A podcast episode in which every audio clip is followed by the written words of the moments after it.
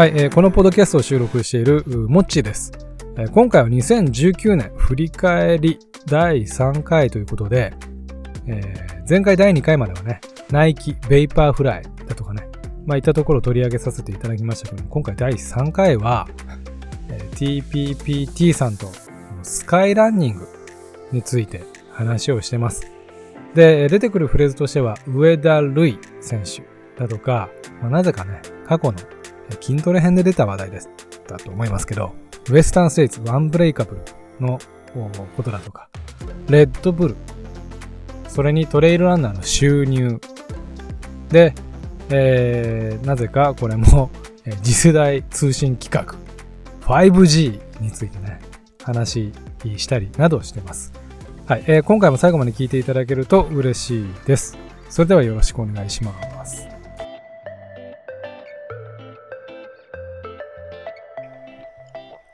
じゃあ、はい。えー、流行語大賞の二つ目です。はい。二つ目はね、スカイランニング。スカイランニング。でも、スカイランニングって言っても言えてないのか。まあ、要はスカイランニング、上田瑠衣選手ですよ。なるほど。なんせね、はい。世界で1位。おっと？スカイランニング、多分世界選手権的なやつで、はい、はい、噛んだけど、うん、ワールドなんとか。で、世界一位ですよ。ワールドなんとか。ワールドチャンピオンシップ。いや、ちょっとよくわかんない。対象の割にはうろ覚えじゃないですか。でもこれすごいことらしいですよ。うん。なんか、ど、なんかの大会で優勝、まあ、それは何個かせんとそれはなれないんですかね。そのポイントを積み重ねてね。うん。あ、世界シリーズ王者です。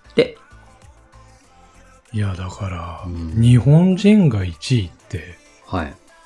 だからもう、スカイランニングの世界では、キリアン・ジョルネバリの、なるほど。位置づけで、はいはい。ルイ・上田なわけですよ。あ、それで謝らなあかんことまた思い出しました。いいですか、うん、あのー、もうこれ配信したやつかな、うん、ウエスタンステーツの話してて、あの、通して全部間違ってる話のことです。はい、もうトータル間違ってるって、ほんと申し訳ございません。あの、聞いてる人のストレス半端なくて多分、胃に穴開くレベルやったんだから、まあ、イライラするわ。わかんないでしょ。アンブレイカブルっていうね、ウエスタンステーツを舞台にした、うん、あの、フィルムがあって、これもすごい面白いから皆さん見ていただきたいんですけど、もう、ジェフ・ローズとか全く分かってへん。分かってへんで、モッチーさんがそれに対して疑問呈してんのに、いや、それは、みたいな感じで突き進むみたいな。病気してる人も違えば、うん、トップ走ってる人も違えば。全くもう、テレコテレコで。二人ともだけど、あの、共通してたのは、春コーナーが出てこない、ね、出てこない。春コーナー、まあ別にね、DNF やったから思い出さんでもいいんですけど。ね。はい。あの、ちょっとね、こうエイド過ぎたあたりで足、うんってやってるね、ハルコナーの名前だけが出てこない。出てこなかった。僕、ハルコナーの本も持ってるんですけどね。持ってんのか持ってます、持ってます。なんかトレイルランナー向けのトレーニング本みたいなやつ。あそうだ。ええー、まあちょっとジェフ・ローズとかあの辺を混同してまして、うん、申し訳ございませんでした。えっ、ー、と？で、なんでそれはルイ・ウェダで思い出したわけ？いや、それすら今ちょっと忘れた。ダメじゃねえなんであ、キリアン・ジョルネとか言うから。外人、外人言うとあかんのか。あの、海外のトレイルランナーつながりで思い出しました。まあまあまあまあ、そうか。それで思い出した。はい。えっ、ー、と、ウエスタンセイツ、あれはジョルネ、あ、出てたんだね。そうだそうだ。あ、そうです、そうです。うん、キリアン・ジョルネもなんか熱中症になって、うん、エイドでへたってた時に、うん、あの、ジェフローズ、うん、うつ病の人が抜いてたんですね。うん。うん。まあ、抜いてったんかなわからん。もううろ覚えか言わん方がええわ。そこで抜いてったみたいな感じ言ったけど、多分ちゃうかな。まあまあ。あの、キリアン・ジョルネだから、あの、印象的なのは、あの、下りでね、息ってあの、クルピチカとジェフローズスト、ね、あっこの、ね、かっ飛ばすんだけどあっこのシーンの音楽好きでね、僕なんか iTunes で、まだ Apple Music なかったんでね、iTunes で買いましたね。あれかっこいいよね。はいはい。で、ズバーンって抜き去って、あの、生きてたら、その先で熱中症になって、そうです、キリアンジュまあまあまあ。あるあるですけどね。下りはしゃぐやつ長続きせえへんみたいな。はい。はい。どうでもいい話しましたけど。で、もう、うん。ルイ・上田ですか？ルイウェで、まあ、はいそんなに話すこともないかもしれないけど、まあ、ねちょっと待ってくださいね。話すことないんやったら対象じゃなくないですかうでもないかな。あの、うんでもすごい偉業成し遂げたっていうことですよ。ううん。んだって、これから目指す人いるでしょこれ見て。日本の、そのランナーを。あ、ランナー目指すんですよね。うんただそのやっぱり露出が少ないっすよね。まあ、その、競技と。服。いやいや、違う違う違う。別にそれ露出してほしないし、みたいな。いわゆるエクストリームスポーツっていうね、枠付けで、うん。まあ、レッドブルとか、ある程度多分スカイレース結構ね、レッドブルのあのゴールゲート見たりするから、ああ、そうだね。ちょっとスポンサーしてる大会もあるのかなっていう印象ですけど、うんうんあの、まあ、詳しい人はよくご存知なんかもしれないけど、だって、上田選手なんか、かぶってるでしょ、帽子。レああ、そうでしたっけ？ッドブルのね。うんだから、そのレッドブル自体が、このスカイランニングをちょっともうちょっと押していこうってなったら、まあ、若い人、人気出るかもしれないですね。うんだから、レッドブルって結構そのスケボーからマウンテンバイクからスノーボードもそうですけど、うん。そういう若者向けのアクションスポーツ系 BMX とかね、うん。の大会いっぱいやって、で、もうなんか飲料メーカーというよりかはそっちのイメージ強いじゃないですか。うん。まあ、ちょっとここまたカットかもしれないけど、は日頃、常日頃から思ってることをちょっと言うとね、はい。レッドブルって怪しくない？どういう観点ですか？なんか、あの緑の缶といいね、こっちの青の缶もそうだけども、うん。なんかその辺ですごい綺麗なお姉さんたちが配ってて、うん。ね、あの、御堂筋のね、あのビジネス街とかに急にあの、えーすごいでかいトラック来てああ、レッドブルカーみたいな。とかね、うん。レッドブルって、なんか、なんか怪しさあるよね。うーん。だからもともとタイの飲料メーカーやったんですよね。タイ？タイです。で、その、多分はいろんな配合、カフェインの量とかをか変えてるのかな？だからオーストリアの、うん。まあ、ゲイン、レッドブルが結局うん。買収して、うん。で、まあ結構そこからね、ワールドワイドになってったっていう経緯だと思うんですけど、うん。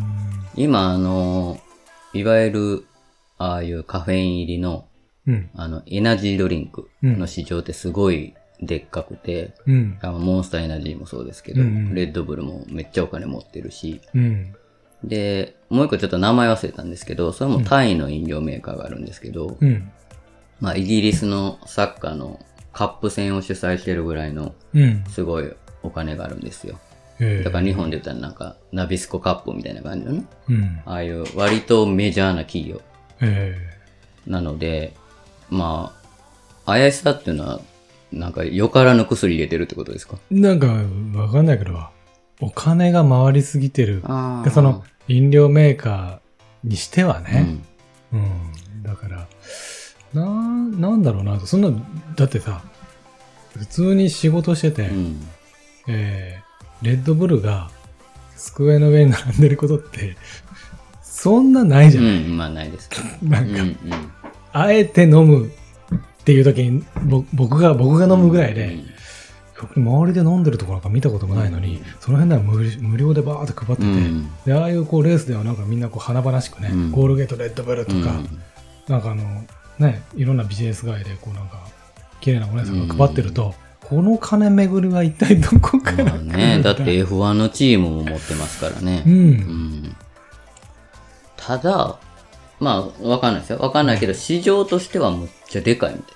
だからその日本だけで見ると飲んでると少ないかもしれないけど、うんそれは海外レベルで見るとね、カフェイン中毒の急性中毒で、ね、あのー亡くなったりする人もおるぐらいの、えーエナジードリンク飲みすぎて死んじゃうあそうです、そ人う。です。だから、あのーものすごいシェアなんやとは思います。うんで、その中でもレッドブルって、試合ナンバーワンやし、知名度もめちゃめちゃ高いんでね。ねで、うんそう。で、金巡りの話、ちょっと、なんだけど、はい。まあ、レッドブルじゃなくて、上田瑠衣さはい。ん、いくらぐらいもらって、あ、まだ公表とかはしてないのか。でもそういうこともうん積極的には、発信していきたいと。まあだから、この世界の発展うん。を目指すにあたって、その、えーこれから、こう出てくるであろう後輩たちのた。めにね、うん。とかって言ってるんだけど、それはいいことよね。いいことですね。でもいくらもらってるか知らんけど。それで、えー？みたいな逆のパターンもありますよね。そんぐらいなん？みたいな。いや、そうだし、その前ね、これ、筋トレ編の後の回で収録してるの出てくるのかな？わかんないけど、この間もそのような話になって、うんキリアン・ジョルネでもどのぐらいもらってんだろうとかね。いろんな話をしてる中で、いや、そもそもスポーツ選手って、うんうん。たとえもらったとて、これ20年とかもらえないじゃない。うん。まあ、その一番全盛期、うん。10年と言ったら結構優しめに言っていて、いや、本当の全盛期ってなんだ、5年ぐらい。5年ぐらいですよね。競技にもよるけど。そっからはだって、普通の人って言ったらうん、あれですけど、あれですけど、うん。まあ、そっからもずっともらえられる人はもう一握りで、まあ消えていくじゃないですか、その一線からは。うんうん。だから多分ね、目安としては、もう、例えば5年と設定します。うんで、もうその5年過ぎた後に、全く、全く、ほぼほぼ収入途絶えて、うんもうなんかエネオスかどうかでバイトせなあかんぐらいの。いや、エネオスの人悪くいやごめんなさい。ああ、どうしようかな。まあ、収入途絶えましたと。収入途絶え、今、思考回路がどうなってるかの方が俺興味あるわ。なんでそこで。いや、なんかね、よう没落した野球選手とかがガソリンスタンドで働いてるとかあるじゃないですか。スポーツチームね、ヤフーニュースとか。ねはい。聞くね。別にそのガソリンスタンド悪く言ってるわけじゃないですよ。もガソリン入れてもらうと走らんので車。うん大事です。大事ですが、まあ別にね、セルフもあるし、いや違うか。もうどうフォローしたところでフォローしきれない。まあまあ、とにかくね、うんあの、まあ5年ですかね、うんそのトップを維持できる。じゃあその後収入が例えば激減したとしても、うん。生活維持できるって考えたら、うん。できればその5年なり10年の間に、うん。普通のサラリーマンが稼ぐ、障害年収分は稼いどかないそと収支が合わないってことになりますよそうそう、そうなのよ。うん。それを分かって配信発信してあげないと、そう。単に年間1億ですと言っても、うん。まあ、ビジネスマン結構何十年も働いたら、そうそう。何億かは稼ぐわけだからね。多分ね、その一般的な統計で言うと、そのサラリーマンのうん。平均年収って、障害年収？うん。障害年収って変ですね。障害に得られるお給料うん。がだいたい2億5千万なんですって。へえ。うん。え、そうなんだ。平均値です。ああ。だからまあ多い人が引っ張り上げてんのかもしれんし、うん少ない人が下げてんのかもしれん。うんうん。中央値で言うとだいたい2億。うんうんとなるとう、ん。うん。まあ5000万4年か。年。うん。で、10年設定考えたらまあもうちょっとよ余裕あって2000万程度。うん。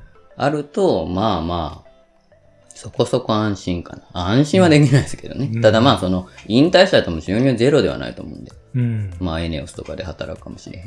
また出てきてる。あの、なんだ。その、よっぽど有名だったらスポーツキャスターとかね。あーそういう道で、あの、稼ぐ人もおるやろうし、もうもっと超一流の選手になったら、その、なんか、ね、自分の会社作って、ロナウドなんてもう自分のアパレルラインから、うん。で、あの、ズラタン・イブラヒモビッチっていうサッカー選手いますけど、うんそれ、もう一回言って。ズラタン・イブラヒモビッチ。知らないですか？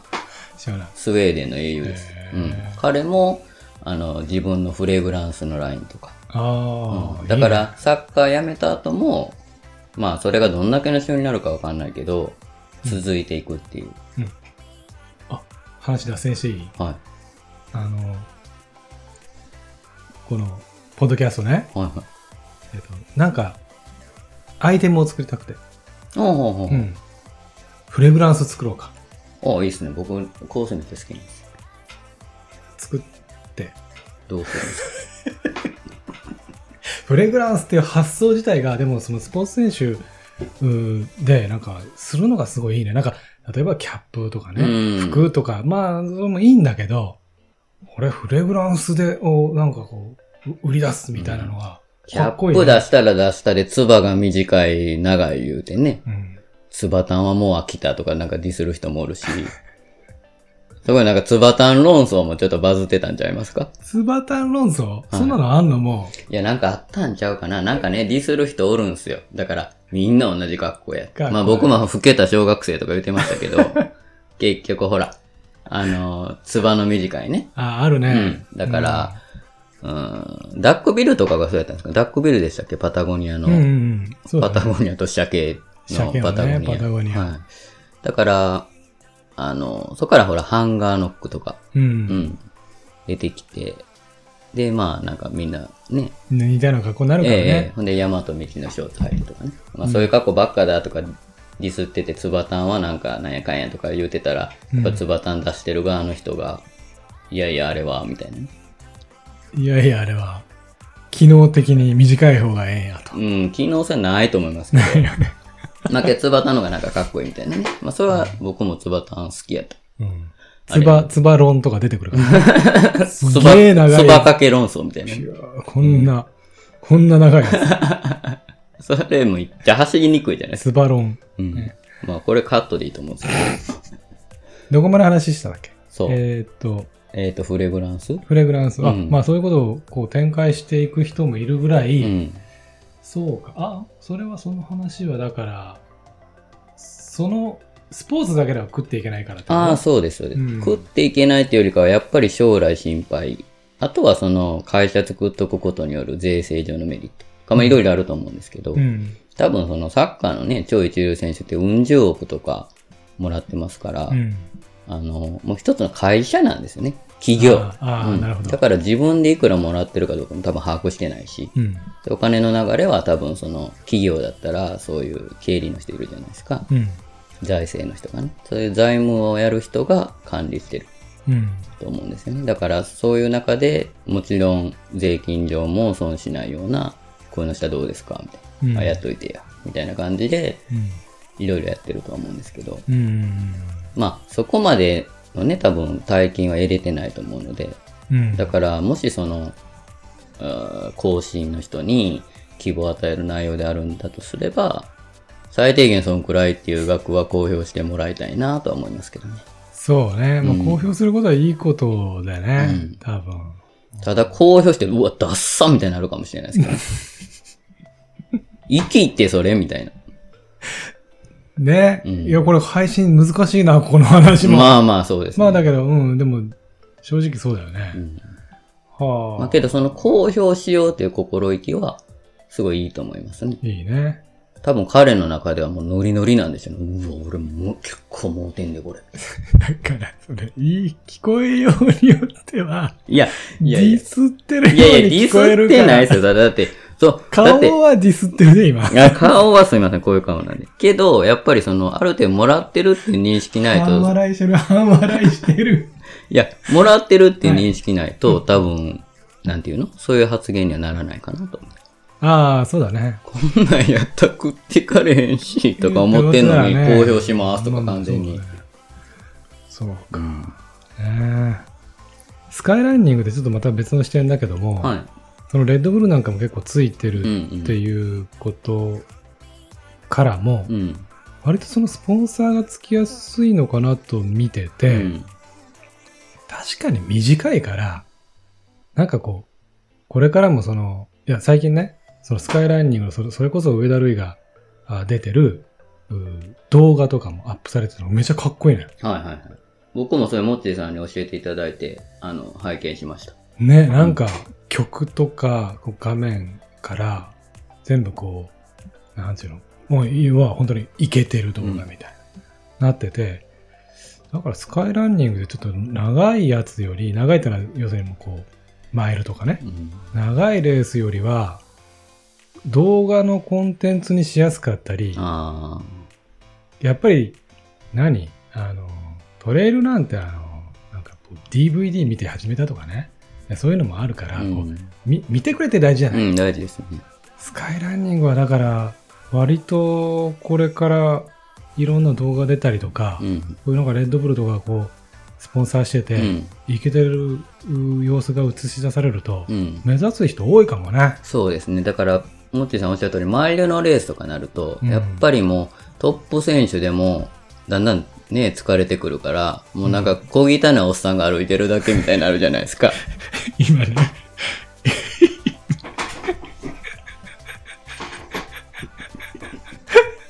モッチーさんの言い方を借りればですよ。言い方借りてない。今ね、俺僕がね、はい。スカイランニングがスポンサーつけやすくて、うん見栄えも良くなる。今ちょっと語ってたじゃないですか。はいはいはい語ってる時にもうい言いたくってしょうがない こ もう、今この話を腰折りたい。腰折りたいみたいな感じで口を塞いでたのは、それを言いたかったわけそうですそれを言いたかっいや、た。よく我慢したね。あ、今回あのね、一つ言うときたいのは、この、言わないと忘れちゃうんすよ。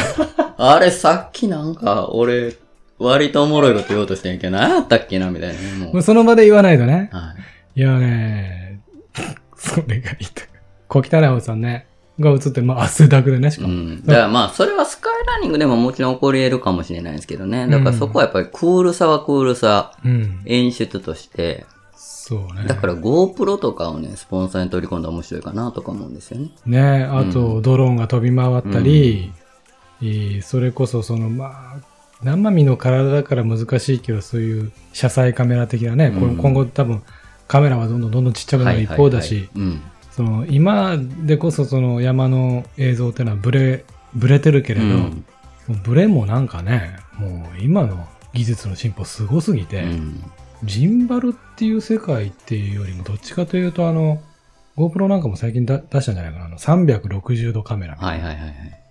手ブレって結局その、全部を映し出さないから手ブレが起きるわけで。うーん。あの、電子手ブレ補正ってほほとんどそうだと思うけど、広く取っておいて、それが揺れても中を切り取ってるから、はいはいはい。揺れないと見せてるだけで。なるほど。五軸補正とかいうのも、うん。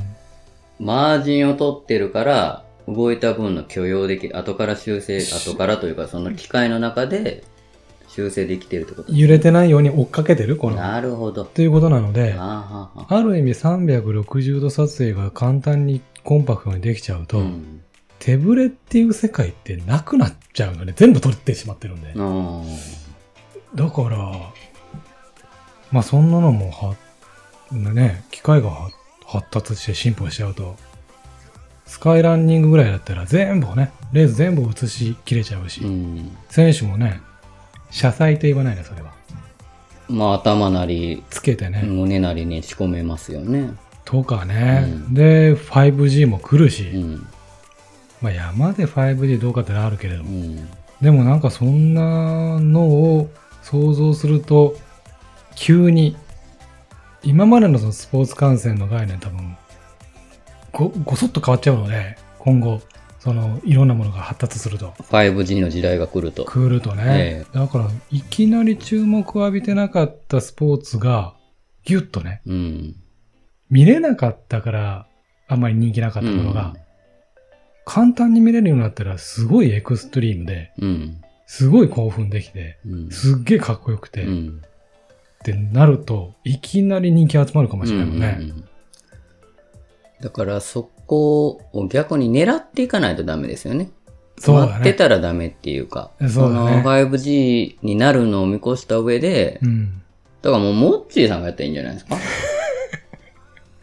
5G？ポッドキャスト、モッチーです言うてる間に、こう、5G 時代、5G 時代。だからなんかそういう、あの、映像クリエイター集団みたいな会社作ってね。ねもう発想力が足りないから無理です。いやいやいや。本当に。この間ね、そういえば、これも話脱線するけど、うん。5G の、えーっと、特集って最近多いので、だと見てたのね。うん本とか売ってても。うん。あの、完全にね、普通、あの、想像するのが一般の人たちってのは、要するに高速通信でしょと。うん。うん。まあそれが一番。うん。僕もそういう概念です。うん要はネットが Wi-Fi より早いんでしょぐらいの。ね。うん。あの、もう待ち時間なくストレスなく動画が見れるんでしょとか、あの、まあ、もう一歩行くと、こう、アップロードも早くなるんでしょぐらいな、うんぐらいなところなんだけど、もうね、ほとんどね、消費者目線では、発想が底止まりなので、うん。うん。5G の活用においては、あの、消費者の声を吸い上げても、もう、多分、そこ、そこを、あの、起点にすると、5G の製品とか、サービスとかって作れないなるほど。ただの技術の持ち腐れになるってことですね。なっちゃう。うんで、なんか、いろんなその、まあ、例、うん。例えばっていうので 5G のその未来みたいなものをうんちらっとこういろんな例が出てたんで見たんだけど、まあ一番あの言われるのはやっぱり車。うーん。車の運転が、まあこの自動運転とかになっていくのね。で、もう一つは医療。はいはいはい。で、もう一つはまあ普通にスマホとかそういうのう見るはずん。で、えっ、と、車とかね、びっくりした。あの、その、自動運転はまあ自動運転の世界じゃない。うん。なんかね、例えばフランスかなんかがは開発してた 5G サービス。は自分は車乗ってるじゃない。い。うん。だ前に車が走ってるじゃない。うん。前の車が透過して、その先の車が見える。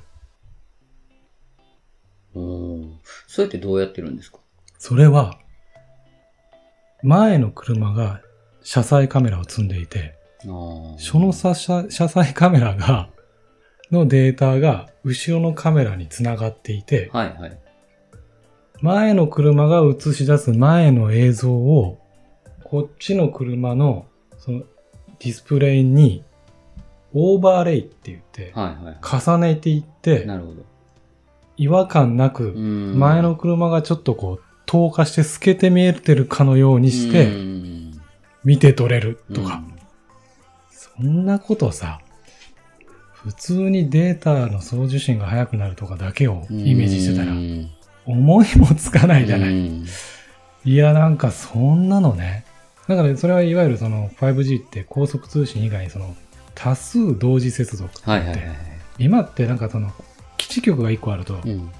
100台ぐらいスマホがなんか繋がっちゃうともうパンパンみたいな。なるほど。僕らのあの御堂筋線みたいうんうなね。んあの、めっちゃ混んでるとなんかもう,、うんもう動かないみうん。はたいな。いはいはい。それがあの100倍になるらしい。5G って1万台とか。で、えーだからその辺で車がね、何十台止まってようが、あの、ある基地局に集中してようが、うん。ちゃんとあの、データ送受信ができて、えーっていう時代が来ちゃうんで、なんかそういうことかもね。なるほど。それあれですね、考えによってまたこれ、犯罪者が手ぐすに引いてそうですよね。だから例えば、その、そこに、もちろんもう考えられへんぐらいのセキュリティするんだろうけど、うんまたそれ破るやつ出てきたらうん、それこそ、まあそれは自動運転の世界でもそうですけど、車を運転手の意思に反して操って、事故を起こさすとか、ああ、ハッキングわ。けわからんもん見せさすとか、うん。あーそういう使い方にもつながるなりそうだねう。んだからその、あの、マルチにつながるっていうのはうん、便利さもあるけど、うん。めちゃくちゃな危険性。結局その、いっぱいとつながるっていうのは、セキュリティ上のうん。問題と絶対に、あの、相入れない部分ってあるじゃないそうだですか。ね。だからな、何が来るか起こるか分かんないね、そそう、れ。だから考えもよらんような、まあ僕レベルで考えることで言ったら、その車を勝手に動かしてね、うん。事故を起こさすとか。ねそんなことは多分もう、今自動運転の段階で多分もう、犯罪者界隈は、そっちの研究してると思いますね、逆に。え。ああ、うん。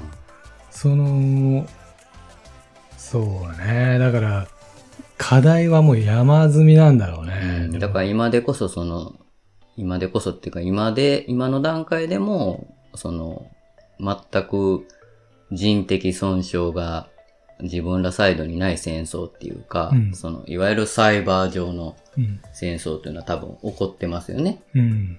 それで、ハッカー集団みたいなのが、うん。まあ、ある種国を攻撃してっていうところで、今、実際に起こってないけど、それこそ原発のところを操作して、うん、あのー、臨界点に達させて爆破させるとかね、うん、そういうことをしようと絶対思ってると思うんですよ。現状でも。うん、だそれが 5G になって、セキュリティ面が追いつかないと、すごく危ないことになりそうな気もしますね。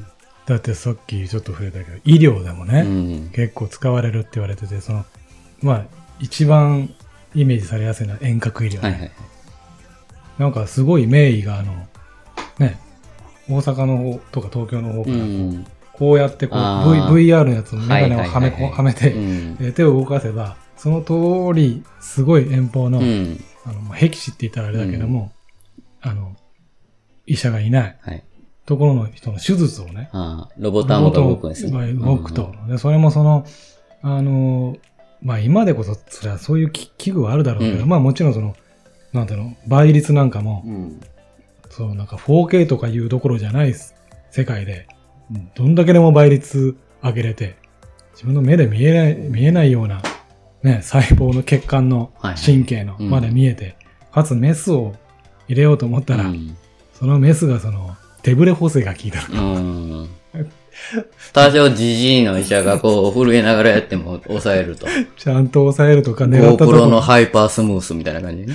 でもそれもやり始めた当初は絶対それ人の手の方が正確だとか言ってた、うん、いずれもう絶対そこがもう抜いちゃって。そりゃそうですよね。で、遠隔医療できちゃうとか、うん、あとはなんかこう都心部なんかでもそれを応用して要するにその救急車に、うん、えー、乗って病院に行くまでの間に病院からもうある程度初期治療やっちゃうと、うん、それはもうまたその1分1秒争う、ね、場面ではなんか使えるんじゃないかな、そのやれることに限りはあるけども、うん、とにかく早い方がいいというものは遠隔でやっちゃう、うん、ピーポーピーポー言いながらもう開始していこうべみたいな、ね、いやすごい時代が多分来るんだよね、何の話？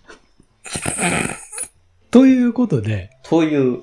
いやだから僕ら想像してもないようなところで、うん、このスカイランニングぐらいだったら、ちょっと100マイルとかだったらまたそのハードルが高くなると思うけど。そうですね。小汚いおっさんが歩いてるだけ スカイランニングとかだったら、もうど、すごい映像がね、世界に発信されるかもしれず、うん、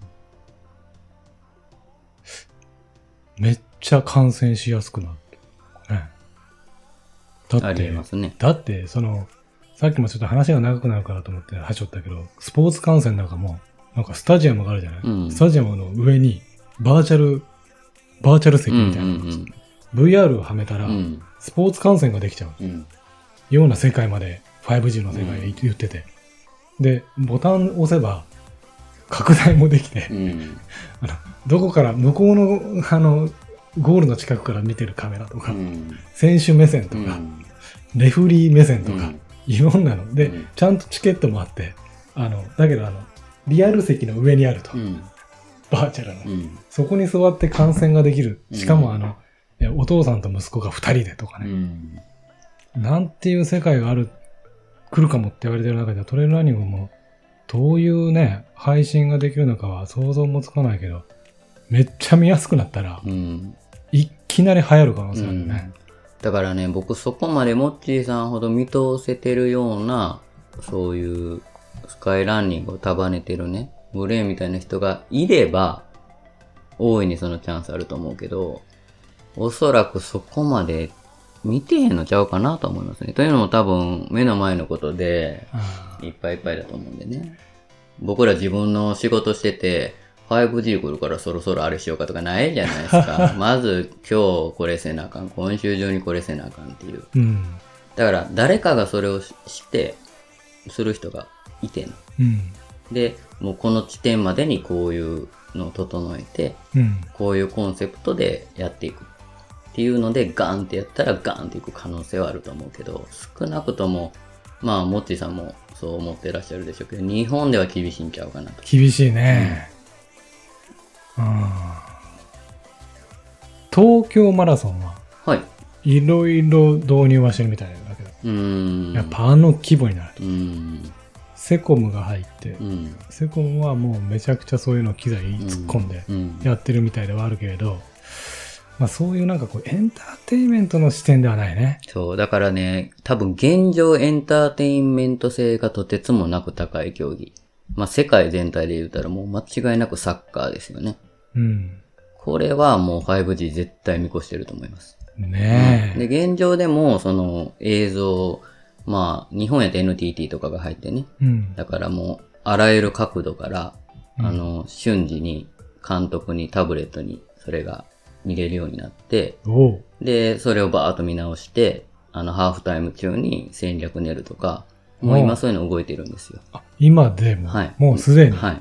で、まあ、それもともとヨーロッパで始まったことなんですけど、うん、で、まあまあ、あの、VAR もそうじゃないですか。あれもカメラが、もう数、もちろん、ルールで決まってるんでね、こことこことここにカメラないといけない。だから、それで好きなく見れるようになって。うん、で、それと同様のシステムを利用して、もうそれをもとに戦術、うん、選手の動き、うん、で、まあその、もちろんね、あの、カメラだけじゃなくて、選手自体に GPS も仕込んでるんで、うん、走行距離とか、どういう動きしたかとか、す、べ、て分かってるんで、それトータルで見て、こいつちょっと後半変えようかとか、うん、こいつの動きはこういう風に変えようかとか、うん、現状でもそういうこと行われてるから、うん、もちろん 5G 来たら、もうそれをむちゃくちゃ、もちろん、もちさんのように見方も変わるけど、うん、戦術面でもまた大きなブレイクスルーあるんちゃうかなと思うんですけどね。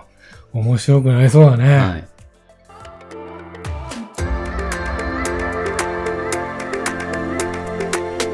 はい、えー、このポッドキャストを収録しているもっちーです。えー、これで2019年振り返り第3回、えー、スカイランニングにまつわる話を終えたいと思います。えっと、今回は TPPT さん編集の予定です。今のところ。なのでですね、本編、あと BGM とかね、まあ、この辺の編集を今 TPPT さんしてくれてるはずで、え僕はあのオープニングとね、エンディングを別撮りして るところだと。どんな風に仕上がるんだろう。ね。ちょっと楽しみですけど。はい、次回、第4回？?2019 年振り返り第4回についても、また楽しみにしていただければなと思います。今回も最後まで聴いていただきまして、ありがとうございました。